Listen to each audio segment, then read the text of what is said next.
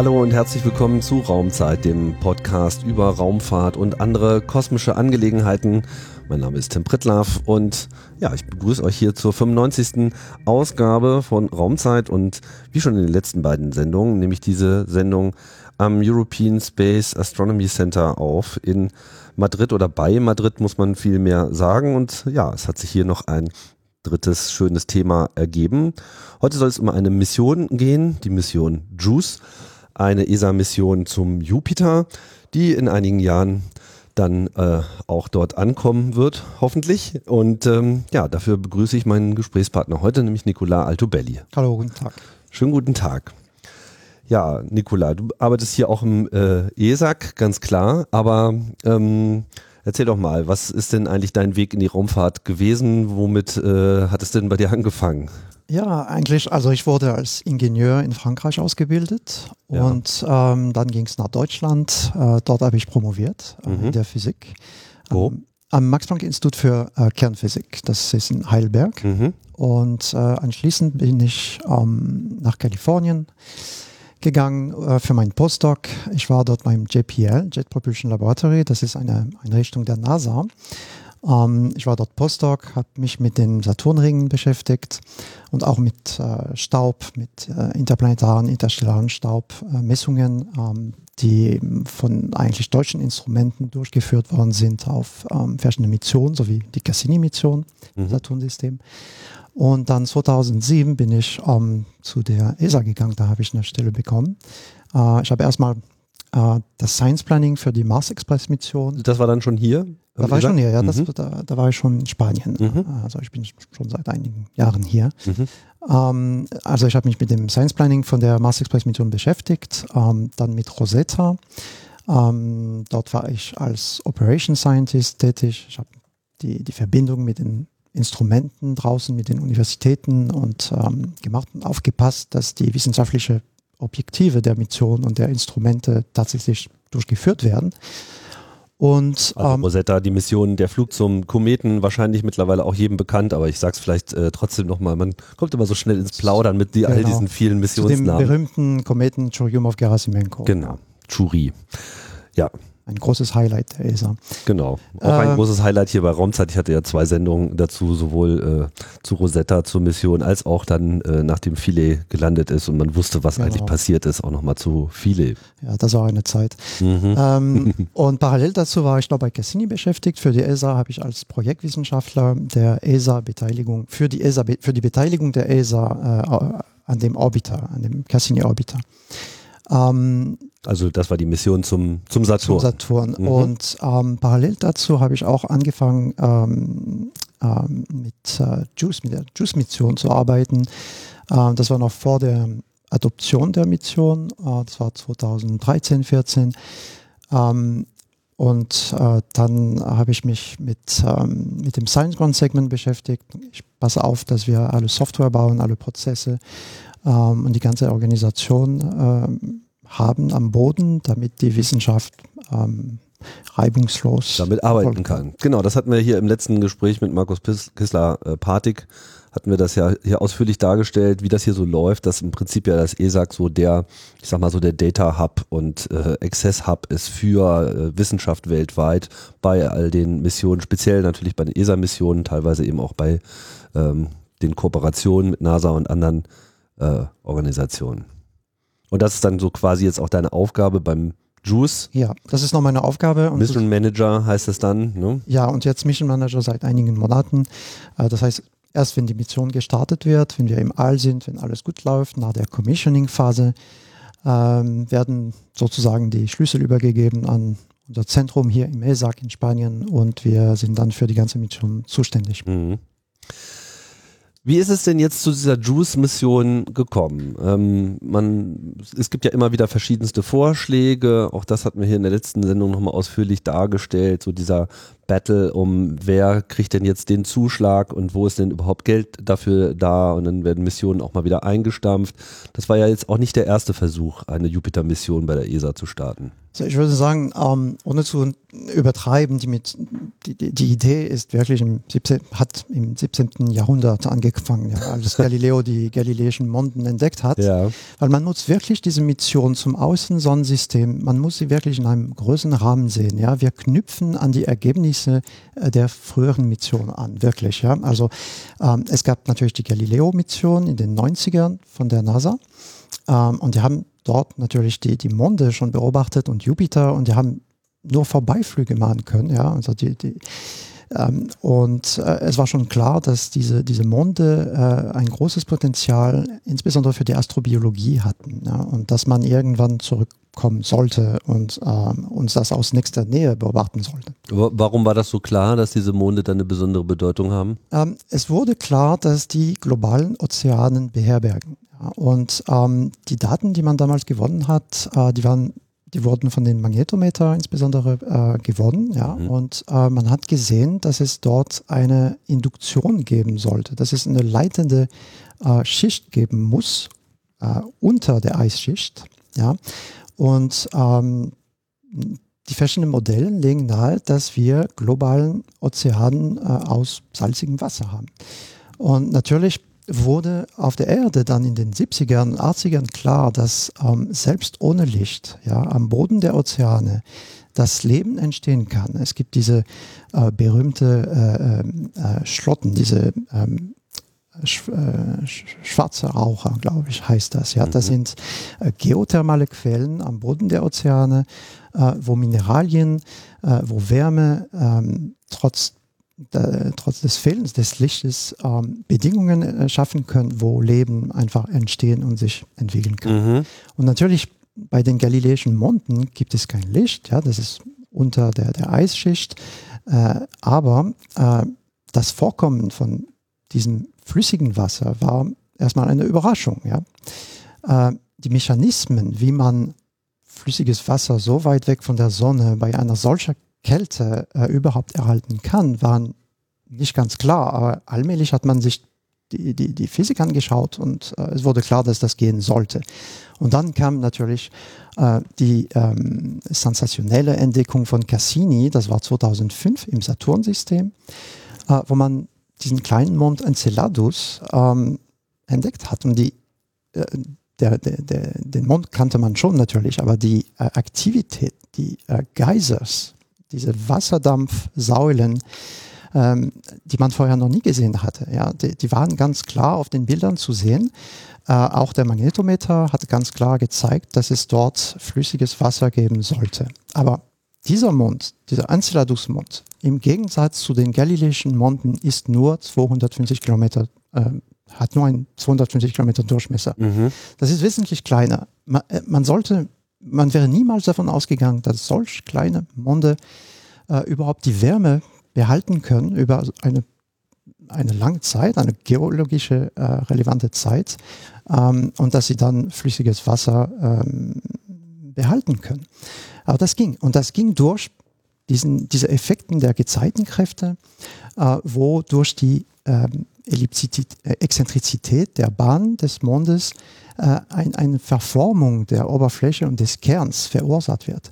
Ähm, und dadurch gewinnt ähm, der Mond an Wärme durch diese Reibung. Äh, und äh, diese Wärme reicht aus, um äh, Wasser flüssig zu halten. Ja, man braucht diese Radionukleiden von der Entstehung des Sonnensystems nicht. Ja, die Wärme wäre schon mhm. seit langem weg. Das ist ungefähr so, als ob man mit so einer dicken Bowlingkugel so einen Tennisball platt drückt und die ganze Zeit hin ja. und her äh, bewegt, dann entsteht natürlich auch Der viel Wärme. Wird ne? durchgeknetet, ja. sagen mhm. wir mal, ja, mhm. durch die gravitativen Kräften. Und ähm, das war wirklich das erste Mal, dass, ähm, das hat man natürlich vermutet, aber das war das erste Mal, dass dieses Modell tatsächlich mit Daten konfrontiert werden konnte. Ja. Und dann hat man sich gesagt, natürlich bei, bei den galileischen Monden ja, sollte sowas auch Ähnliches ablaufen können. Ja. Wir wissen, dass die Monde in dieser sogenannten Laplace-Resonanz Resonanzen ähm, zusammenhängen. Das heißt, die, ähm, die, die, die, Periode, die umkreisen die, die Jupiter ähm, in einem Verhältnis von 1 zu 2 zu 4 für Io. Äh, ähm, Europa, ähm, ja, Europa und Ganymed. Ähm, und diese Resonanzen verursachen auch eine gewisse Exzentrizität der Bahn, die wiederum äh, dieses Durchkneten der Oberfläche äh, hervorbringt, ja, und was wir für die Gewinnung der Wärme brauchen. Also die Juice Mission sollte man sich mit all diesem Vorwissen äh, vorstellen. Ja, wir wissen, wie es bei Enceladus abläuft. Wir haben auch die Titan, der, der, den Titan äh, erforscht. Also die Eismonden werden ähm, Astro, ähm, astrobiologische Ob Objekte äh, für sich. Ja? Äh, im Parallel dazu hat man so viele Exoplaneten gefunden, man hat viele äh, Gasriesen gefunden, so wie Jupiter, ja? dass man sich einfach sagt, okay, Jupiter ist ein Archetyp der Gasriesen. Ja? Und die Monde, die Eismonde, die sind auch sehr, äh, sehr wahrscheinlich ähm, verbre äh, viel verbreitet im Universum. Ja, wir haben viel Eis, mhm. wir haben viele Geistriesen. Man braucht nicht zu nah an dem zentralen Gestirn zu sein. Ja, man kann weit weg von, vom Stern sein. Und trotzdem gibt es physikalische Bedingungen, die flüssiges Wasser erlauben mhm. unter einer Eis Eisschicht. Diese vier galiläischen Monde, also der Ganymed, ähm, Europa, Callisto und Io, die halt so heißen, weil sie von Galileo entdeckt wurden. Das sind auch die größten Monde, sozusagen die ersten, die man auch gesehen hat, weil sie eben die größten äh, sind. Und die sind ja jetzt eigentlich auch so das primäre Ziel dieser Mission. Also das heißt ja, JUICE steht für Jupiter Icy Moons Explorer. Genau. Also ja. man will explizit zu diesen Monden, man wird sich wahrscheinlich auch den Jupiter natürlich anschauen. Wenn man schon mal da ist, äh, kommt man ja auf alles, was man äh, kriegen kann. Aber die, der Fokus liegt wirklich auf diesen Monden. Tatsächlich. Und äh, auf die Wechselwirkung dieser Monde mit dem Jupiter und mhm. mit der Magnetosphäre von Jupiter. Weil man muss sich wirklich das System als Ganze betrachten. Ja? Ähm, das ist nicht so, dass die Monde äh, isolierte Systeme sind. Ja? Die, die, die hängen es, die, die, werden zum Beispiel von der Magnetosphäre, von der Strahlung des Jupiters ähm, ständig bombardiert. Ja, die Oberfläche wird äh, verwittert und ähm, also es gibt diese Randbedingungen an der Oberfläche, die wir verstehen möchten, weil wenn wir die Ozeane verstehen wollen, ja, es gibt diese Hoffnung, dass Material aus dem Inneren nach außen kommt und durch die Oberfläche kommt, wo wir das mhm. beobachten können. Aber mhm. ähm, äh, was dann passiert, ist dann, das Material wird ähm, bombardiert durch diese Ionen, Elektronen ähm, mit hohen Energien, ja, und die ähm, verändern dann die ähm, Eigenschaften des Materials, was von unten kommt. Ja. Und das ist so eine Art ähm, Puzzle, würde ich sagen. Ja. Wir, wir, wir müssen ein bisschen ähm, äh, das Rätsel lösen, was wir sehen. Was ist das genau? Sagt das uns irgendwas über, dem, über das Innere der, der Monde oder müssen wir schon die ganzen Effekte der Umgebung da äh, abziehen? Mhm. Und, wie machen wir das? Jetzt haben wir ein bisschen was übersprungen. Also wir hatten diese äh, alte Mission Galileo, die halt nur dahin geflogen ist und aber nicht in, in einen Orbit eingetreten ist, wenn ich das ja, jetzt doch, richtig um die, verstanden habe. Nein, nein, um die Jupiter. Ja. Um die Jupiter, aber, aber halt nicht um die Monde. Ja. Okay. Okay, und dann gab es aber nochmal einen anderen äh, Versuch, also nochmal eine andere Mission, die auch nochmal zum Jupiter fliegen sollte. War das diese Europa Clipper? Äh? Ja, also das äh, Europa Clipper äh, wird eigentlich mm, kurz davor oder kurz danach Juice äh, starten. Ja. Okay, also das ist auch noch auf der Liste. Genau, das sind die zwei nächsten Missionen zum Jupiter-System. Okay. Es gab ja jetzt von der NASA auch noch eine Mission Juno die, soweit man das, glaube ich, beurteilen kann, verhältnismäßig erfolgreich abgelaufen ist. Da gab es auch ein paar Probleme, die überkommen werden konnten. Aber deren Ergebnisse liegen ja also in dem Sinne noch nicht umfangreich vor. Also das hat jetzt nicht so viel Einfluss auf diese Mission, oder? Ja, momentan nicht. Ähm, das heißt, wir haben unsere Pläne für die Juice Mission nicht verändert. Ja. Mhm. Die bleiben so, wie sie bei der Definition der Mission waren. Und ähm, dafür gibt es einen guten Grund. Ähm, äh, die wissenschaftlichen Ziele der ESA, die werden durch, die werden von der Gemeinschaft, von der wissenschaftlichen Gemeinschaft ausgesucht. Ja, das heißt, wir bieten, also der Direktor, äh, der Science Director der ESA bietet ähm, regelmäßig um, ähm, um Ideen und äh, Ideen und äh, Proposals, Vorschläge werden untergebracht. Äh, vorgebracht, vorgebracht. ja. Mhm. Eingebracht. Ähm, dann, das wird begutachtet, äh, technisch, ist das machbar, äh, ist das bezahlbar im, im Rahmen des Budgets. Mhm. Ähm, aber die Fragestellungen, die wir damals hatten für die Juice-Mission, die, die bleiben erhalten. Ja? Und ähm, es wäre viel zu früh, um irgendwas zu ändern, basierend auf die Erkenntnisse von einer Mission, die ja, Mhm, klar. und Juno hat sich auch ähm, spezifisch auf äh, Jupiter konzentriert, ja, auf die Mhm. Atmosphäre. Jetzt ähm, steht ja der Start auch relativ bald an. Also ich glaube derzeit steht es so im Juni 2022. Äh, August, September 22. Ja, August hat sich schon wieder ja Ende August, September. geändert. Okay, Äh, gut. Geändert, äh, ja, Also nächstes Jahr. nächstes Jahr. Wir Genau. kennen das ja schon, äh, nichts findet wirklich pünktlich äh, statt und was ist schon, was ist schon pünktlich? Ähm, aber man kann das ja auch nicht beliebig verschieben. Ne? Also man hat da ja sozusagen auch nur so bestimmte Zeitfenster, die man nutzen kann. Genau, ja. Ähm, wir haben ganz bestimmte Startfenster, ähm, die davon abhängen, abhängen wie die äh, Planeten sich befinden, die, weil wir brauchen natürlich die äh, gravitativen, ähm, die gravitative Hilfe der Planeten, um zum Jupiter zu kommen. Ja. Und, äh, wir, wir können nicht einfach so viel Sprit oder äh, nicht so viel betanken, dass wir direkt zu Jupiter fliegen können. Mhm. Wir brauchen Das wäre auch zu einfach. diese Vorbeiflüge an den Planeten, genau wo man Energie gewinnt. Mhm. Äh, also die Reise wird ähm, äh, in der derzeitigen Planung 7,5 Jahre dauern. Das ist schon so einiges. Im Vergleich würde man jetzt wirklich beliebig viel Treibstoff nehmen können und man würde jetzt mit der stärksten Rakete starten und man würde direkt dahin schießen. Wie schnell wäre man dann da? Äh, ich weiß es nicht, aber sie sollten bremsen können. Ja, das ist Ja, ja, klar. Ich meine nur, also unabhängig vom Ah, wie Bremsen. schnell? Also, Ja, ich also würde einfach sagen- nur, wie lange würde es dauern? Um mal so ein Ein gutes Beispiel dafür ist Galileo. Ja, die sind mit dem Shuttle gestartet damals in den Mhm. 90ern, aber die hatten noch ein, ein großes Triebwerk an Bord und die haben gezündet und ähm, Entschuldigung, nein, ich rede von Ulysses eigentlich. Die, die ist bis zum Jupiter geflogen und dann Mhm. vorbei, ein Vorbeiflug am Jupiter. Ja, und die haben nur zwei Jahre dafür gebraucht. Ja. Okay, Also gut. nicht Also man- Galileo, Ulysses. Ulysses, okay, habe ich verstanden.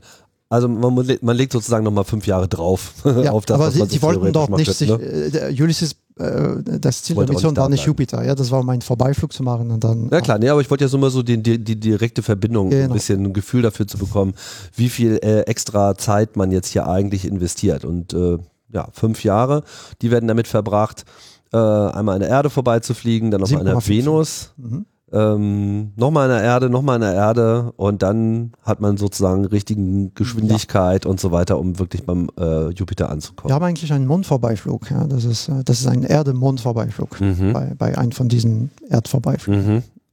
Dann nimmt man sozusagen beide auf einmal. Wir werden bei 400 Kilometer von der Mondoberfläche fliegen.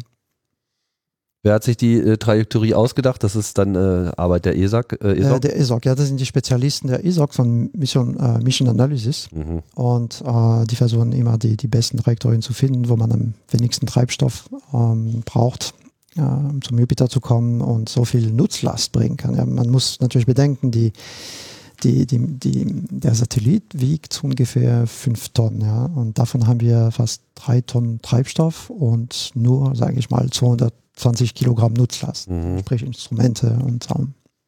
Mhm. Was, Aber das ist braucht, ganz üblich bei der, bei der, bei Ja. der Erforschung. Ja.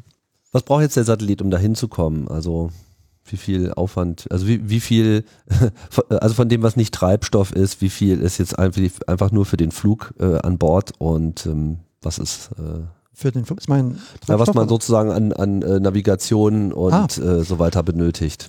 Also man benötigt natürlich eine Antenne, ja, Klar. man muss die Daten übertragen können. Man benötigt diese sogenannte Reaction Wheels, das sind diese kleine Räder. Also Die sind nicht so klein eigentlich, aber ja. Ähm, Schwungräder, mit denen man die Räder, ja, ja, Position genau, einstellen äh, kann. Gyroskopen, ja, wo man die, die Richtung äh, ja, einstellen kann, die Ausrichtung der Sonde. Ähm, man braucht natürlich ein, ein, ein, Kontroll, ein thermisches Kontroll, äh, die, die Kontrolle der, der Temperatur des Spacecrafts, ja, weil man muss bedenken, wenn man erstmal zum Venus fliegt und dann zu Jupiter, die Temperaturunterschiede sind äh, riesig. Ja. Zum Beispiel unsere Solarpanels, die müssen Temperaturen zwischen ähm, 200 Grad Celsius bis äh, minus 150, 180 Grad Celsius. Also Mhm. das ist schon sehr fast aufwendig. 400 Grad. Ja, äh, Unterschied. Abstand, Das ist mhm. extrem ähm, aufwendig für die Materialien, äh, Materialien, die man da einsetzt. Okay. Gibt es noch was zur, zu dem Anflug? Das, äh, ich würde mal sagen, es ist eigentlich ja relativ straight äh, forward. So, äh, so funktionieren solche Missionen heutzutage. Man ist es gewohnt, diese Flybys äh, zu machen. Diese Technik ist an der Stelle in gewisser Hinsicht auch abgehangen. Was wir vielleicht noch erwähnt äh, nicht erwähnt haben, halt diese Star Tracker, um überhaupt erstmal zu wissen, wo man denn eigentlich ist. Genau, das ist ja ne, ganz wichtig. So, aber dann läuft das ja mehr oder weniger äh, und auch äh, verhältnismäßig energiearm, jetzt mal vom Treibstoff äh, abgesehen. Und irgendwann mit der Hilfe all dieser anderen ähm, Himmelskörper taucht man dann in den Orbit äh, ein. Und jetzt geht es aber erstmal, wenn man ankommt, ähm, gibt es erstmal einen Orbit um den Jupiter selbst. Ja, um den Jupiter. An, ne? Also, wie ich mal erwähnte, wir müssen irgendwie bremsen. Ja? Also, mhm. wir fangen erstmal mit einer Phase der Mission, wo die Energie ähm, des Orbits reduziert wird. Wir sind natürlich schon vom Jupiter abgefangen worden, aber die Orbit, da, da muss man sich vorstellen, die ist sehr elliptisch. Ja? Und die, die, die große Halbachse der Orbit muss dann ähm, reduziert werden. Mhm. Und äh, für die Navigation ähm, brauchen wir auch diese Vorbeiflüge ja, an den Monden. Die, die Vorbeiflüge, die dienen natürlich wissenschaftlichen Zielen, ja, aber die werden auch für Bahnkorrekturen benutzt. Mhm. Ähm, das ist ganz üblich bei solchen Missionen. Die Cassini-Mission zum Beispiel, das ist ähm, sehr ähm, treibstoffgünstig. Äh, insbesondere wenn man die Inklination der Bahn ändern will, ja, ähm, relativ also schräg zur Achse. Zur, äh, mhm. Ja, zur Äquatorialebene genau. eigentlich des zentralen das meinte ich damit auch, genau. Planeten. Genau. Mhm. Und ähm, das ist, äh, wenn man die Monden nicht hätten, äh, das wäre sehr aufwendig, ja, was äh, Treibstoff äh, angeht.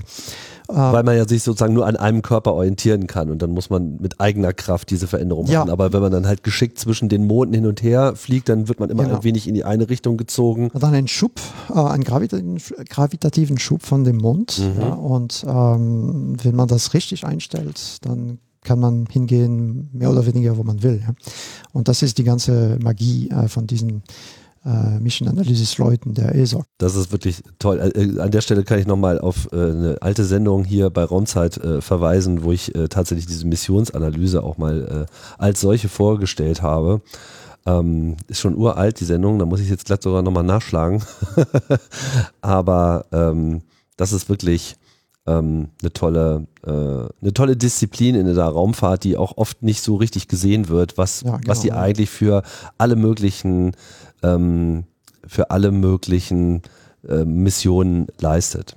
Ne? Ja, und man muss auch bedenken natürlich, dass die wissenschaftlichen Ziele der Mission noch äh, Vorrang haben. Ja. Es gibt die Navigation, aber man muss, man darf natürlich nicht vergessen, dass wir dorthin fliegen, um bestimmte Ziele zu erreichen. Ja. Also es gibt immer ein Hin und Her zwischen wie viel Treibstoff brauchen wir, um das und das zu erreichen. Und äh, ja, aber dann die Geometrie des Vorbeiflugs ist vielleicht nicht so genau, was mein Instrument braucht.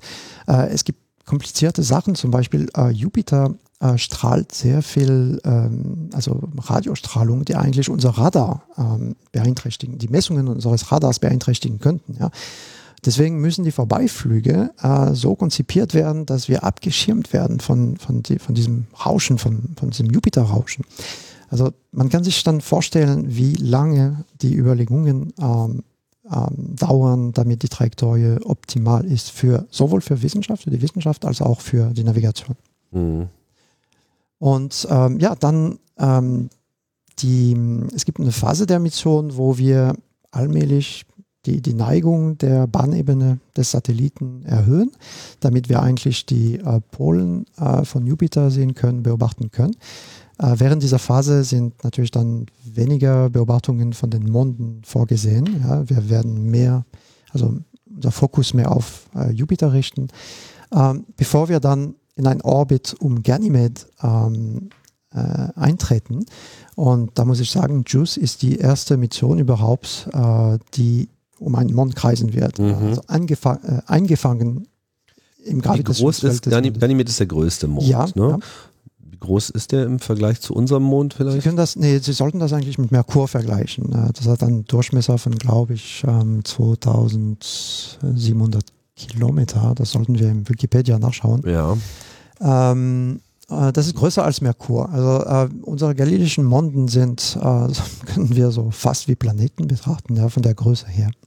Ah, ich habe mal nachgeschlagen. Also Ganymed hat einen mittleren Durchmesser von 5262 Kilometern. Das ist, äh, das ist schon ganz gut. Ne? vergleichen wir das mal mit Merkur. hat man ja nicht unbedingt immer alles so auf dem Zeiger. Und da ist der Durchmesser ja 4800, also sogar noch größer als, größer als Merkur. Ja. Mhm. Krass. Ähm, ja. Und dann kommt man dem auch sehr nah. Ja, äh, am Ganymede meinen Sie. Ja. Ja, also nach einer Reihe von Vorbeiflügen, bevor wir überhaupt in den Orbit ähm, eintreten, ähm, kommen wir einige tausend Kilometer äh, von der Oberfläche. Ähm, äh, und aber wenn, wenn wir einmal in der, im Orbit sind, dann sind wir bei erstmal, wir haben eine elliptische Trajektorie äh, zwischen 500 Kilometer, 5000 Kilometer. Die wird dann zirkularisiert. Ähm, dann sind wir bei 500. Also zirkularisiert heißt, man versucht sie immer kreisförmiger, kreisförmiger zu gestalten. zu gestalten. Genau, die große mhm. Halbachse wird dann reduziert, mhm. so wie wir bei Jupiter beim Anfang mhm, auch schon gemacht haben. Gemacht haben. Ähm, und wir bleiben voraussichtlich bei 500 Kilometer für den Rest der Mission. Mhm. Äh, es könnte sein, dass es noch, ähm, das muss noch studiert werden, äh, dass wir ähm, die, ähm, die, Orb, äh, die, die Höhe bei 200 Kilometer herabsenken, aber das ist noch. Ähm, das heißt, zu diesem Zeitpunkt ist man dann auch schon ein bisschen befreit von der ursprünglichen Missionsplanung. Man ist da, man ist in einem Orbit und dann hat man Variablen, jetzt kann man sagen, ja, okay, jetzt machen wir es mal so, jetzt machen wir es mal so. Man hat da, äh, da, mehr Gewissheit darüber, wie viel Treibstoff noch übrig ist. Ja, das ist wirklich das Entscheidende. ja, okay, aber es ist dann sozusagen auch, der, der Anflug ist damit auch offiziell vorbei. Also man ist dann wirklich jetzt in so einem Betrieb und jetzt äh, kann man sich eigentlich nur noch aussuchen, wie man so zwischen den einzelnen Moden hin und her hangelt. Wird denn Ganymed der einzige bleiben, um den äh, ein Orbit ja, angeflogen wir, wird? wir können dann nicht mehr raus. Okay. Das ist ganz wichtig zu verstehen. Also wir haben nicht genug Treibstoff, um da rauszukommen aus, der, aus okay, dem Feld. Also wenn man erstmal erstmal da ist, dann bleibt, bleibt man da, man da auch da. Und okay. man endet auch dort. Ja? Äh, mhm. Das ist auch eine wichtige, ein wichtiger Punkt äh, bei der ganzen Sache. Es gibt diese ähm, Planetary Protection. Das heißt, wir dürfen äh, planetaren Körper einfach nicht ohne weiteres ähm, beschmutzen, ja, mit mhm. äh, irgendwelchen Materialien. Und ähm, bei den galileischen Monden ist das natürlich sehr strikt. Das wird von einer, von der COSPA-Organisation alles äh, geregelt äh, und alle Agencies, alle Institutionen äh, der Welt halten sich daran, die öffentlichen. Ja. Ähm, ja. Bei den Privaten wissen wir es noch bei nicht. Bei den Privaten ist es anders. ähm, aber bei, wir dürfen auf keinen Fall auf äh, Europa äh, abstürzen zum Beispiel, ja, weil das astrobiologisches Potenzial hoch ist. Mhm. Äh, bei Ganymede, wir müssen die ganze Sache kontrolliert ähm, machen und das heißt, der Absturz ähm, oder die Landung, wenn man so will, äh, wird kontrolliert äh, äh, erfolgen am Ende der Mission. Ähm, die Mission kann natürlich verlängert werden, je nachdem, wie viel Treibstoff wir haben und so weiter. Aber die Orbit, äh, dieser Orbit ist stabil.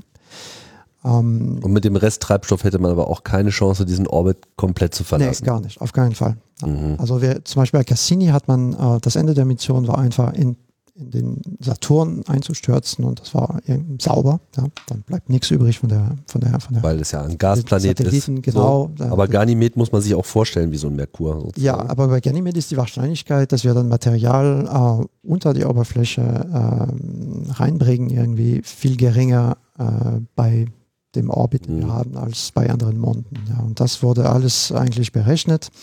Äh, das verursacht eigentlich zusätzliche Kosten zu unseren Missionen, ja, dass man die Planetary Protection äh, ganz Aber was heißt denn dann kontrollierter Absturz? Die Geschwindigkeit, der Ort, also vielleicht, ja, die, die, äh, und äh, ja, müssen. Aber, aber, was für einen Ort sucht man sich dann aus? Also, das werden wir noch sehen. Ja. Ach so, also man ja. weiß noch gar nicht, was sozusagen nee. der am wenigsten schlechteste. Nee, man muss sich dann vorstellen, Ort. wenn wir, also nach diesen Monaten der Erforschung der Oberfläche werden wir bestimmt Sachen, äh, bestimmte Dinge sehen und mhm. äh, das ist noch alles in der Schwebe. Natürlich. Okay, aber man wird auf jeden Fall auf Ganymed Nur, dass wir nicht enden. rauskommen. Mhm. genau. okay, alles klar.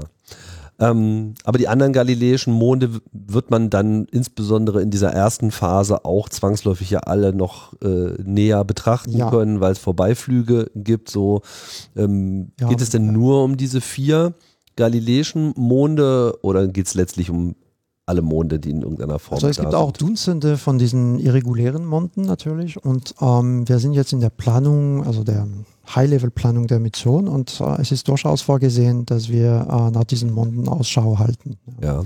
Äh, das ist etwas knifflig, ja. Wir müssen natürlich die, die Sonde richtig ausrichten und ähm, das braucht manch, manchmal eine, eine lange Belichtungszeit ja, für, für die Kamera und ähm, aber wir werden Zeit dafür äh, widmen.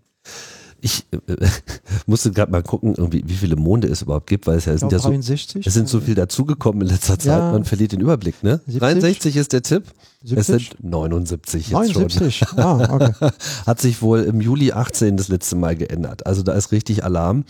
Ähm, ja, weil es einfach auch ein riesiges äh, System ist. Ich hatte hier bei Raumzeit auch schon mal eine Sendung zum Saturn-System. Wir haben es auch Saturn-System genannt, weil und das gilt ja auch für den Jupiter, äh, es glaube ich ganz hilfreich ist, auf die beiden äh, Planeten so zu schauen, als ob sie so kleine Sonnensysteme für sich äh, sind, ne? weil äh, im Prinzip äh, gescheiterte Sterne äh, sind. Sie sind ein System an sich. Ja. Genau, ne? und im Prinzip nochmal äh, im Kleinen genauso funktionieren wie das Sonnensystem im Größeren. Und deswegen ist es eben auch so, so vielfältig und sind die Monde auch so vielfältig, so wie eben die Planeten des Sonnensystems in sich auch äh, vielfältig sind. Wir werden auch die, die, die Ringe des Jupiters beobachten. Ja, die sind sehr dünn, die sind von der Erde nicht ähm, sichtbar, aber mit, ähm, mit der Sonde, mit JUICE werden wir natürlich äh, Beobachtungskampagne haben, wo wir bei hohen Phasenwinkel, also wenn wir ja, die, die, die Sonne äh, günstig liegt, dann können wir diese ganz feine Körper, also das ist wie Staub, ja, und wir können die, die, die diese Ringe äh, um, um den Jupiter erzeugen. Das werden wir auch, auch beobachten können. Allein schon, damit man nicht zu sehr reinfliegt. Ja. Nee, der, die, ja, und die stellen keine Gefahr dar. Stellen keine Gefahr dar. Okay, na gut, das ist ja schon mal was.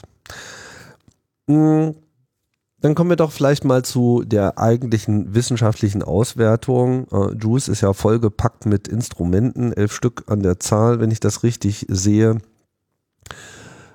Wie blickt man nun auf Jupiter und seine Monde mit, mit diesem Gerät? Ja, also in dieser Hinsicht ist JUICE eigentlich eine ganz normale, sagen wir mal, interplanetare Mission. Wir mhm. haben diese verschiedenen Familien von Instrumenten. Wir haben die Fernerkundung Instrumenten, auch Remote Sensing genannt, ähm, in allen Wellenbereichen, ähm, im Sichtbaren mit der Kamera und auch mit dem ähm, Infrarotspektrometer im nahen Infrarot.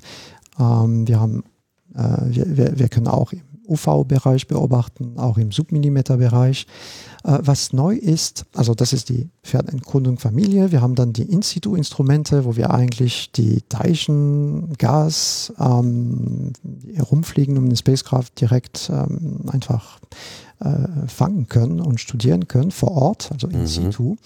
Und wir haben auch äh, natürlich die, die Radiowellen-Experimente mit, ähm, also wir, wir werden einfach die Doppler äh, Verschiebungen der Wellenfrequenzen des äh, Radiosignals beobachten können, was natürlich sehr viel über die, die Eigenschaften der gravitativen Filter äh, aus, aussagen kann. Aussagen ja. kann ja. Mhm. Und was neu ist bei JUICE, äh, wir haben ein Altimeter und das ist ganz wichtig. Also man, man, man schießt mit einem Laser ähm, und man studiert dadurch die Verformung der Oberfläche, die Elastizität äh, aufgrund der Gezeitenkräfte. Wir können auch diese, die, die, die, die Morphologie. Also auch über die Zeit sozusagen. Also nicht nur, dass man einmal ein schönes dreidimensionales Modell nee, äh, erhält. Ähm, ja, über die Zeit. Wenn wir im Orbit um Ganymed sind, insbesondere wenn wir regelmäßig schießen und äh, versuchen, die Morphologie äh, der, der, Oberfläche zu verstehen. Mhm. Äh, die Verformung wird äh, eigentlich auch durch, die, ähm, durch das Radioexperiment verfolgt. Also man guckt dem Tennisball beim durchgeknetet genau. werden äh, zu. Genau, mhm. live, ja. Mhm. Ähm, und, äh, und wir haben natürlich ein Radar. Also das ist ein ähm, ähm wir, wir schießen diese Radarwellen und die können bis zu neun Kilometer Tiefe eindringen. Ähm, man muss natürlich bedenken, dass es nicht um einen Ozean zu finden. Die Ozeane sind viel tiefer. Ja, bei Europa, die sollten bei 15 Kilometer mindestens liegen, bei Ganymed ähm, wahrscheinlich bei 100 Kilometer. Äh, aber der Sinn der Sache ist natürlich auch die, die Morphologie der Oberfläche zu verstehen und wie eigentlich die ähm, Eigenschaften des Eises und der, der Eisschicht ähm, sich mit, ähm, mit der Tiefe äh, verändert. Ja. Und wir suchen insbesondere auch nach ähm, ähm, äh, flüssigem Wasser, was vielleicht unter der oberen Eisschichten äh, gefangen werden könnten. Mhm.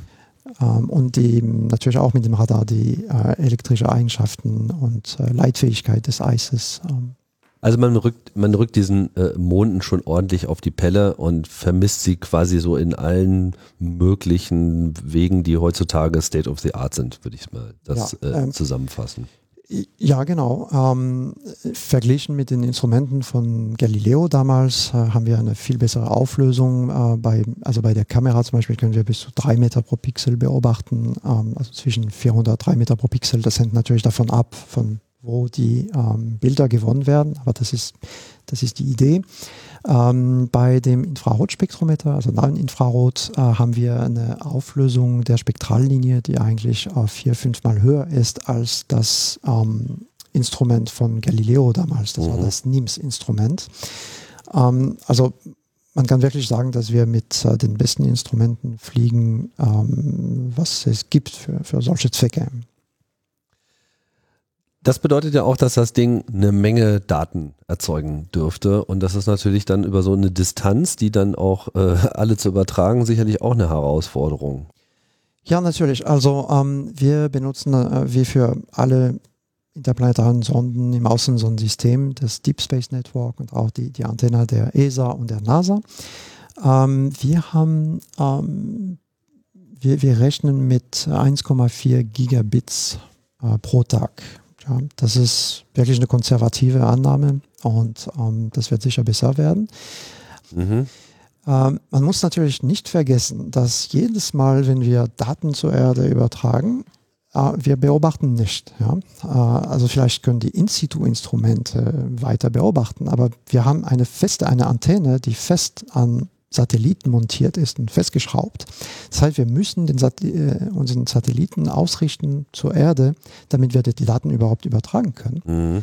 Ähm, deswegen hier, äh, was wir hier machen im ESAC, das ist wirklich zu gucken, okay, ähm, welche Beobachtungen kann ich machen, wie viel, äh, wie viel Daten erzeuge ich dabei und wie voll ist mein Speicher an Bord, ja, dass ich noch weitere Beobachtungen machen kann, bis ich äh, unbedingt meine Daten zur Erde übertragen soll. Ja, warum ist denn die Antenne fest? Warum, ist sie, warum dreht die sich nicht? Also, ähm, das ist technisch äh, extrem anfällig, wenn man anfängt, auf so einem Satelliten Dinge Drehende zu haben, Sachen die sich drehen. Haben, ja. Und Sie müssen hm. auch ähm, bedenken, wenn man etwas dreht, dann erzeugt man Vibrationen und die Vibrationen wiederum, die brauchen Zeit, um abgedämpft zu werden und dann für eine Kamera ist das ganz schlecht. Ja. Mhm.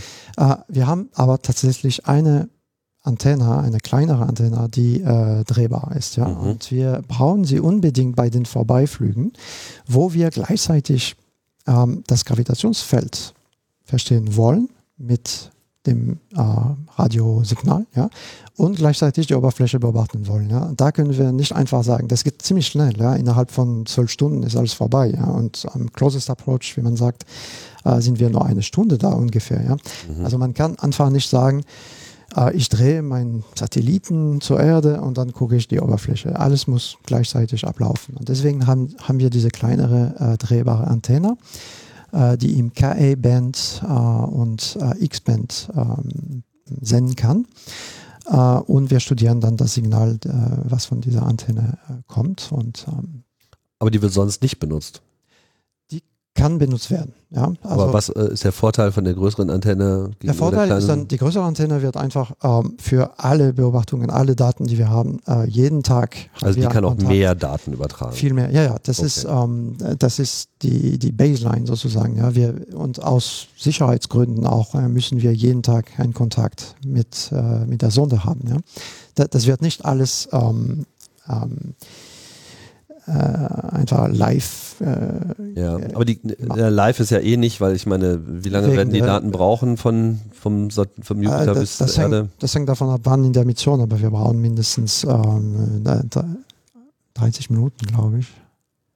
90 Minuten bei Saturn. Und äh, 30 Minuten, Mars ist glaube ich 15 Minuten schon. 45 ne? Minuten. Je nachdem, wie ähm, weiter weg ist. Wir sind bei 5 AU. Hm, ja. Hm. Aber Dauert auf jeden Fall. Also mit Realtime ist da nichts. Realtime nicht, nein.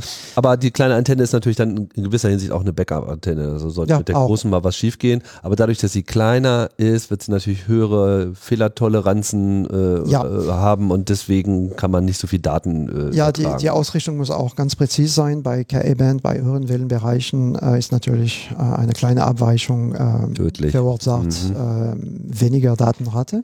Und für den Fall der Fälle haben wir noch eine omnidirektionelle kleine Antenne, aber das ist nur für ganz bestimmte äh, Fälle bestimmt. Wenn zum Beispiel der Spacecraft ins Safe Mode äh, geht, dann und nicht weiß, wo er ist. Nicht weiß, wo er ist, dann sendet er in alle Richtungen und das wird von der Erde abgefangen. Dann kann man sagen, okay, ja, Hilfe. Ähm, ja, aber und, äh, der Satellit ist eigentlich ein Monster. Ja, das ist, äh, er wiegt fünf Tonnen, wie ich schon mal erwähnt habe, und äh, müssen sich vorstellen, wie lange das dauert, um das Ganze zu drehen. Ja, wir haben Solarpanels, die sind 15 Meter lang. Ja, wir haben 85 Quadratmeter insgesamt, äh, also 15 Meter auf beiden Seiten.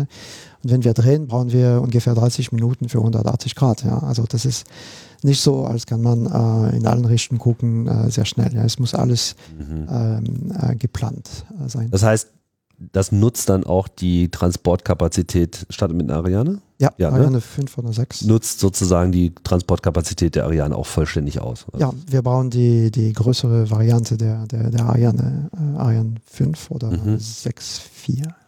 Es steht noch nicht fest, womit es gelauncht wird? Ähm, das steht fest, das sollte eine Ariane 5 sein, äh, aber es ist natürlich auch die Rede von Ariane 6, das hängt auch von den Plänen von Ariane Space, äh, mhm. wann die mit Ariane 6, 4 fertig sind. Okay, aber etwas, was in die Ariane 5, in die große reinpasst, würde auch mit der 6 transportiert werden können, ja, ja, ohne, ohne, dass man die Mission jetzt nochmal anpassen Nein, nee, genau, das so. passen der 6, 4. Okay, eine gewisse Kompatibilität ist gegeben. Was äh, wir haben ja das teilweise ja auch schon angesprochen, aber was, äh, was verspricht man sich jetzt äh, in der, in der wissenschaftlichen Community ähm, von dieser Mission? Also klar, man will die Eismonde untersuchen, man schaut im Prinzip ja nach Lebensbedingungen oder im Idealfall ja sogar nach stärkeren äh, Anhaltspunkten für Leben. Für erdenkliches Leben. In irgendeiner Form. Aber das wird ja sicherlich auch nicht das einzige sein? Also was, worauf warten die, die wissenschaftlichen Teams dann eigentlich so äh, vor allem? Also ähm, einer der größten Punkte ist natürlich die, sind, das ist natürlich die, die Ozeane. Ja, ganz, äh, das mhm. ist ganz eindeutig ein Ziel der Mission. Das ist die Astrobiologie, die Habitabilität. Das ist ein wichtiger äh, Konzept. Ähm, wir suchen nicht, und ich muss das nochmal betonen, ja, äh, wir suchen nicht nach Leben, wir suchen nach Bedingungen, die erd erdähnliches Leben beherbergen können. Könnten, ja. Ja. Mhm. Äh, und dabei spielt auch Jupiter eine zentrale Rolle. Was man sich verspricht, natürlich ist, äh, es gibt Fragestellungen wie ähm, die Energiekrise des Jupiters, wie die Energie vom Jupiter vom Inneren nach außen transportiert ist. Das versteht man nicht ganz. Ja, die, die Modelle äh, ähm, sagen Temperaturen vorher in der Thermosphäre, die viel höher sind ähm, als das, was man misst. Und äh, das sind Sachen, die man verstehen sollte, weil natürlich die ganze Wechselwirkung des Jupiters mit den Monden ist entscheidend, um zu verstehen, was die Monde überhaupt äh, werden können. Ja. Habitabilität äh, benötigt Stabilität. Ja. Nicht nur flüssiges Wasser. Ja. Flüssiges Wasser ist natürlich eine Voraussetzung, aber auch Stabilität, Zeit, damit Leben entstehen kann und äh, sich entwickeln kann. Kontakt auch mit äh, wichtigen Grundbau, ähm, äh, Grundelemente des Lebens. Ja? Ähm, und wie gewinnt man diese Elemente? Man braucht flüssiges Wasser in Kontakt mit Gestein zum Beispiel. Ja? Und ähm, man braucht chemische Energie. Ja? Also das ist wirklich, was sich die Community davon verspricht. Haben wir die Bedingungen einer Habitabilität im Jupiter-System als Ensemble. Mhm. Ja? Und können wir diese äh, Bedingungen ähm, dann zu den Exoplaneten und Exomonden äh, rübertragen. Was wir sehen hier im Sonnensystem, ist es etwas sehr verbreitet oder ist es eine Ausnahme? Ja, und äh, ich glaube, das ist wirklich die, das, das, Wichtigste bei der Mission. Und das ist natürlich nur eine Etappe ähm, für die nächsten Missionen. Und vielleicht kann man sich vorstellen, dass wir irgendwann auf Europa landen und dann, äh, oder Ganymed und dann direkt unterirdisch beobachten oder äh, die, die, die ähm, in die Tiefe eindringen kann irgendwie. Ähm. Hm. Ist denn der äh, Ganymed, also ist einer von denen äh, vergleichbar auch mit dem Enceladus, bei dem, also der Enceladus, der Saturnmond, der fällt ja schon dadurch auf, also als man die Bilder äh, gesehen hat, da waren ja einfach diese massiven Wassergasfontänen. Das sieht ja spektakulär aus und äh, ähm, einzigartig. Ähm, bei den Monden ist das aber jetzt, also bei den Monden des Saturns ist das jetzt so sichtbar nicht, findet so nicht statt, oder? Äh, des Jupiters meinen Sie? Ähm, ja, des Jupiters. Ja, doch, also äh, so sichtbar nicht, äh, aber es wurden 2014, 15 und 16 eine Reihe von Beobachtungen durchgeführt mit Hubble äh, und auch mit dem Keck-Teleskop. Also mit Hubble, das war, glaube ich, im UV-Bereich, mit dem Keck-Teleskop, das war eher im Infrarotbereich äh, wo man Geysers gesehen hat. Also Wasserdampfsäulen, ähm, die mhm. sind wahrscheinlich nicht immer da, aber das ist auch am Enceladus bekannt, dass je nach, äh, je nach der Position von Enceladus auf, auf, äh, auf seiner Bahn, dann ändert sich die Aktivität. Ja? Wie er gerade gequetscht wird genau, sozusagen. Genau, genau. Ne? Ein bisschen wie so eine Zitrone, wenn man sie ja, drückt ja, und ja, schießt es ab. Und, und das wurde raus. quantifiziert und, ähm, und jetzt, also die, die, die Indizien, die auf einen Ozean ähm, die einen Ozean naheliegen, sind natürlich noch ähm, dichter geworden irgendwie mit diesen Beobachtungen von Hubble äh, und dem, mit dem Keck-Teleskop. Und am Ganymed hat man auch, glaube ich, 2015 gesehen, wie die äh, Polarlichter ähm, am Ganymed, also das sind die, deswegen ist Jupiter ganz wichtig dabei in der Magnetosphäre, weil wir haben diese hochenergetische Teilchen, die äh, am Jupiter ankommen und äh, die werden von dem ähm, Feld von Ganymed äh, abgelenkt und äh, die verursachen diese, diese Lichter und das Verhalten Also wie Lichter, so eine Aurora jetzt auch auf der Erde. Genau, mhm. wie auf der Erde. Und äh, das Verhalten dieser Lichter äh, liegt nahe, dass man äh, die, eine, eine leitende Schicht bei 100 Kilometer im Inneren hat. Mhm. Und ähm, warum sage ich das alles eigentlich? Wie war die Frage am Anfang? Die, die Mondaktivität und die Ozeane. Das, ähm ja, genau. Nee, ich hätte lieber bei Hubble bleiben sollen. Keck, ja, also die Wasserdampfsäulen sind da. Ja. Äh, die, die sieht man, die gehen, also die, die, die schießen bis 150 Kilometer Höhe ins Weltall. Wenn man jetzt sagt Ozeane, wie muss man sich das vorstellen? Also äh, wir reden ja jetzt nicht so von so offenen Ozeanen an der Oberfläche, wie wir das jetzt von der Erde kennen, sondern wir reden von Wasservorkommen, die aber unter einer Gesteinsoberfläche äh, außen, Eisoberfläche. Eisoberfläche. eine Eisoberfläche, die keinerlei, also die nur Eis ist? Ja, ja, ja. Ähm, diese, diese Körper, also die Europa und Ganymed sind ähm, separiert, sagt man, das sind die, die, oder differenziert. Äh, die, die dichtere Elemente sind ähm, gesunken mhm. und äh, die leichteren wie Eis äh, sind nach oben gegangen, also geblieben. Ähm, wie das, ja bei uns auch der Fall ist. Genau, so wie, so wie bei der Erde. Wir haben mhm. einen harten Kern und äh, ja.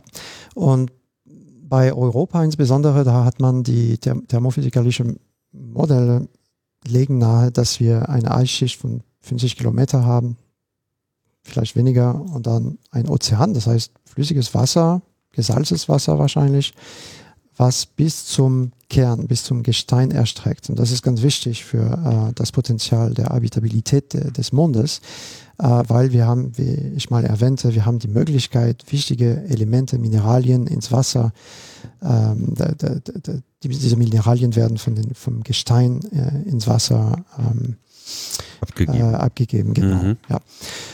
Ähm, diese Bedingungen hat man nicht unbedingt bei Ganymed. Bei Ganymed hat man eher laut Modellen und äh, Messungen hat man eher ein Ozean zwischen Eisschichten. Ja, es gibt, man muss sich so Ganymed als ein Sandwich vorstellen mhm. mit verschiedenen Eisschichten und dazwischen sehr wahrscheinlich ein Ozean von 100 Kilometer Dicke.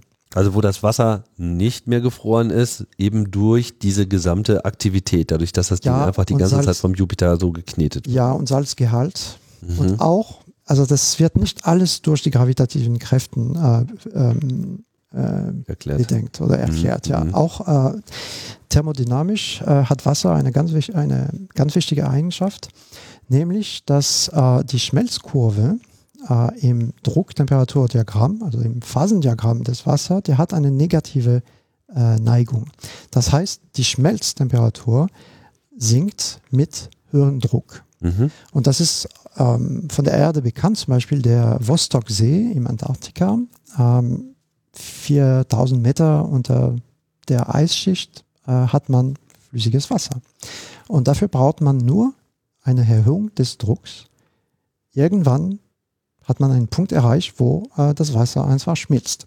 Bei den Monden äh, natürlich ist die Oberflächentemperatur viel kleiner als bei der Erde. Wir sind bei minus 160 Grad vielleicht äh, am Äquator von, von Europa zum Beispiel.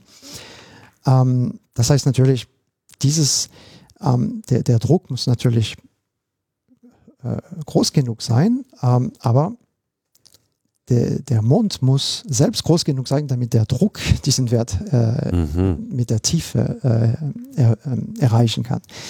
Und bei Europa scheint das zu klappen. Das heißt, der Druck wird groß genug, die Gezeitenkräfte sind da und bringen die Energie und äh, wir können diese, äh, diese Wasserschicht haben, die dann im Kontakt mit dem Kern ist.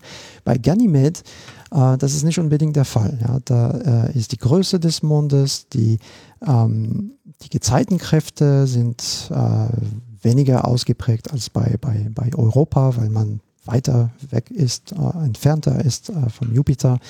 Und alles in allem ähm, ist es am wahrscheinlichsten, dass wir diese, diese Sandwich-Organisation ähm, der Eis- und Wasserschichten haben. Mhm. Angenommen, man würde jetzt mal Ganymed einfach so nehmen und auf die äh, Umlaufbahn der Erde um die Sonne packen, also unter dieselben klimatischen Verhältnisse. Das bedeutet, da würde dann einfach so ein Wasserball bei rauskommen? Ähm, Ganymed enthält sehr viel Wasser in, in, der Tat. Das ist 30 Prozent bis 30 Prozent ähm, Eisfraktion. Ähm, bei Europa haben wir viel weniger, bis 15 Prozent.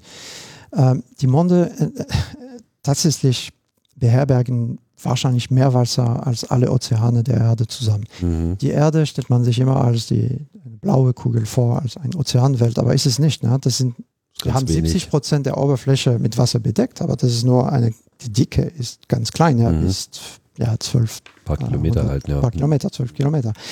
Ähm, bei Ganymed, äh, wir haben bis 100 Kilometer, äh, eine bis 100 Kilometer Wasserschicht und ähm, also trotz des Unterschieds der Größe äh, hat Ganymed vielleicht zweimal so viel ähm, Wasser als, äh, als die Erde. Deswegen mhm. muss man diese Eismonde wirklich als die Ozeanenwelt äh, betrachten und nicht unbedingt die Erde. Wo kommt denn das ganze Wasser her? Also bei, dem, bei der Erde gibt es ja auch so diese offene Frage, ja. so war das immer schon da oder kam das von irgendwo anders? Ähm, wobei ich mich das eigentlich immer so ein bisschen frage, weil das ja einfach so ein grundlegendes Element ist, wo man ja durchaus also die, die Frage ist eigentlich viel einfacher zu beantworten im Außensonnensystem als für die Erde. Ja. Die, die richtige Frage ist eigentlich, wo kommt das Wasser von der Erde her? Ja. Ähm, bei den galileischen Monden, das ist einfach im Außensonnensystem, wo die flüchtigen Elemente, also erstmal ist Wasser sehr weit verbreitet. Das ist das im, im, ganzen Universum sieht man Wasser überall. Ja? Mhm. Ähm, natürlich in Eisformen oder Dampf. Ähm, und ähm, daraus hat man natürlich, hat man der Begriff, den Begriff der Habitabilität, der habitablen Zonen äh, hergeleitet. Das heißt, das ist der Abstandbereich von dem Zentralgestirn, wo Wasser sich dauerhaft äh, auf der Oberfläche eines Planeten äh, aufhalten kann. Ja. Und im flüssigen Flüssig, Zustand. Im ja. flüssigen Zustand. Und bei den Eismonden sind wir natürlich außerhalb der traditionellen äh, habitablen Zonen. Ja. Und wir sprechen jetzt eigentlich mit der Community von einer Erweiterung der habitablen Zonen, weil wir äh, flüssiges Wasser haben können, viel weiter weg. Wenn auch unter anderen Bedingungen, eben nicht durch die Sonne, sondern eben in dem Moment eben durch die chemische, chemische Zusammensetzung Energie, genau. plus Gravitations Gravitation, chemische Energie, Thermodynamik. Mhm. Aber Wasser an sich ist extrem verbreitet ähm, und äh, hat keinen Grund eigentlich äh, wegzugehen, wenn wir im Außensonnensystem sind. ja, bei, bei der Erde, wo die Erde entstanden ist, dann waren die Temperaturen natürlich viel zu hoch und äh, deswegen gibt es all diese Überlegungen, kam es von Kometen dann später äh, oder ähm, kommt es vom Kern, von, von, von, der, von den Kristallen, von den Meteoriten, von den, von den Chondriten. Ja. Ähm, wenn ich es jetzt gerade richtig verstanden habe, bei den Instrumenten ähm, von Juice gibt es auch welche, die so Partikel einfangen können. Mhm. Also wir reden jetzt hier wirklich von Röhrchen raushalten, äh, Absolut, auffangen ja. und dann in so einem kleinen Labor auch sofort untersuchen. Ja, das sind kleine fliegende Labore. Äh, wir haben diese Massenspektrometer an Bord, das heißt die Teilchen werden angefangen entweder Ionen oder Atomen, neutralen Atomen oder Elektronen ähm, und oder Staubteilchen, die können auch da gefangen werden und die werden analysiert, je nach der Sorte natürlich. Also es gibt ähm, Instrumente, die haben starke Magnetfelder, damit die Energie der, der, der geladenen Teilchen ähm, analysiert werden kann. Mhm. Ähm, und das hilft äh, zum Beispiel die, um die Exosphäre der, der Monde zu, ähm, zu verstehen. Ähm, wenn die Oberfläche des Mondes ständig mit diesen hochenergetischen Partikeln vom, vom Jupiter, von der Magnetosphäre eingeschlagen werden. Das verwittert natürlich die Oberfläche. Mhm. Das setzt äh, Wasser und äh, Sauerstoff frei. Äh, und wir können dann gucken, ähm, wenn wir vorbeifliegen, bei 400 Kilometer Höhe zum Beispiel, wir können diese, diese Ober dieses Oberflächematerial einfach abfangen und äh, vor Ort analysieren. Und wenn man jetzt feststellt, dass es auch diese Geysire äh, gibt, zumindest selten in ja. irgendeiner Form, ich weiß nicht, wie hoch flogen die beim Enceladus? Also was weiß man, wie weit das da rausgeschleudert wird? Dann kann es ja durchaus sein, dass sie sich Juice da auch eine Dusche abholt. Anhand der Hubble-Beobachtungen wissen wir, dass die bis 150 Kilometer äh, Höhe mhm. sich erstrecken. Ja? Also im sichtbaren Bereich sozusagen und der Rest wird ja dann ja, irgendwie auch noch das wird verdünnt und mhm. herumfliegen. Das heißt, man könnte dann in dem Fall, im Idealfall genau. quasi direkt vorbeifliegen und gucken, was ja, da jetzt rausgeschlossen da durchfliegen, wird. Genau, so wie Cassini das gemacht hat bei Enceladus. Die, mhm. die ganze Planung der Trajektorie wurde geändert, damit ähm, die sind bei 50 Kilometer, glaube ich, von der Oberfläche geflogen. Ach, okay. Durch die Geysers. Ähm, und damals hat eigentlich ein deutsches Instrument, äh, das Cosmic Dust Analyzer äh, vom Max-Planck-Institut für Nuklear äh, Kernphysik in Heidelberg, die haben diese Staubteilchen gefangen. Und man hat damals gesehen, ähm, diese, das, das waren Eisteilchen mit Silikaten, mit Nanosilikaten drinnen ja, und ähm, die konnten ganz viele ähm, Sachen über die Eigenschaften der, des Ozeans herleiten. Und haben sogar dazu beigetragen, dass man jetzt weiß, dass es eine geothermische Quelle am am Boden von Enceladus gibt. Äh, sowas könnte man sich natürlich mit Juice auch vorstellen. Äh, wir fliegen zwar bei 400 Kilometer, aber das könnte sich, das, das muss man noch äh, überlegen natürlich. Woran man sich ja schon so ein bisschen gewöhnt hat, deswegen würde ich das ja fast erwarten, dass man eben auch so eine wunderschöne, äh, hochauflösende, dreidimensionale Kartografie am Ende äh, erhält. Das wird JUICE wahrscheinlich auf jeden Fall leisten können. Ja. Ne? Sowohl ein DTM, wie man sagt. Also den Ju Jupiter sicherlich nicht komplett, sondern äh, aber Ganymed dann vollständig. Ja.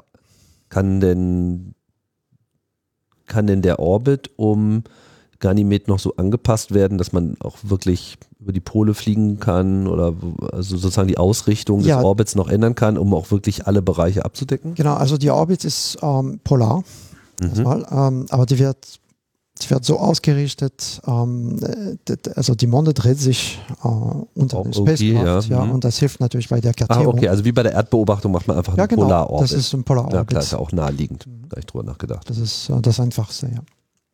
So, dann gibt es also schön dreidimensionale Bilder ja, absolut. Also diese Digital Terrain Modell zum Beispiel. Ähm, ähm, also das hängt dann davon ab, wie viel Datenmenge wir übertragen können, äh, ob bestimmte, wir suchen natürlich nach geologischen ähm, außergewöhnlichen Informationen. Ja, das ist ganz wichtig, dass man, es gibt schon ähm, sogenannte ROI, Region of Interest, ja, wo man besondere Interesse hat, äh, weil bestimmte Regionen, das sagen uns natürlich die Geologen, aber bestimmte Regionen sollten wirklich unter die Lupe genommen werden. Mhm. Äh, also ich kann Ihnen jetzt, Ihnen jetzt nicht sagen, ob wir eher für eine vollständige Kartierung äh, gehen oder ob wir bestimmte Zonen wirklich ähm, ja, höher Detail, auflösen. Detailliert Ja, okay, das entscheidet sich dann. Ist ja auch immer ein permanentes Abwägen. Äh, Permanent, so. ja, mit der Wissenschaft, mit der Gemeinschaft, ja. Und das ist ja dann im Prinzip auch genau das, was äh, so ein Mission Manager dann wahrscheinlich auch äh, primär leisten muss hier am äh, ESAC. Dieses Abwägen der Anforderungen der Wissenschaft äh, und der entsprechenden Anforderungen an die, an die Missionssteuerung.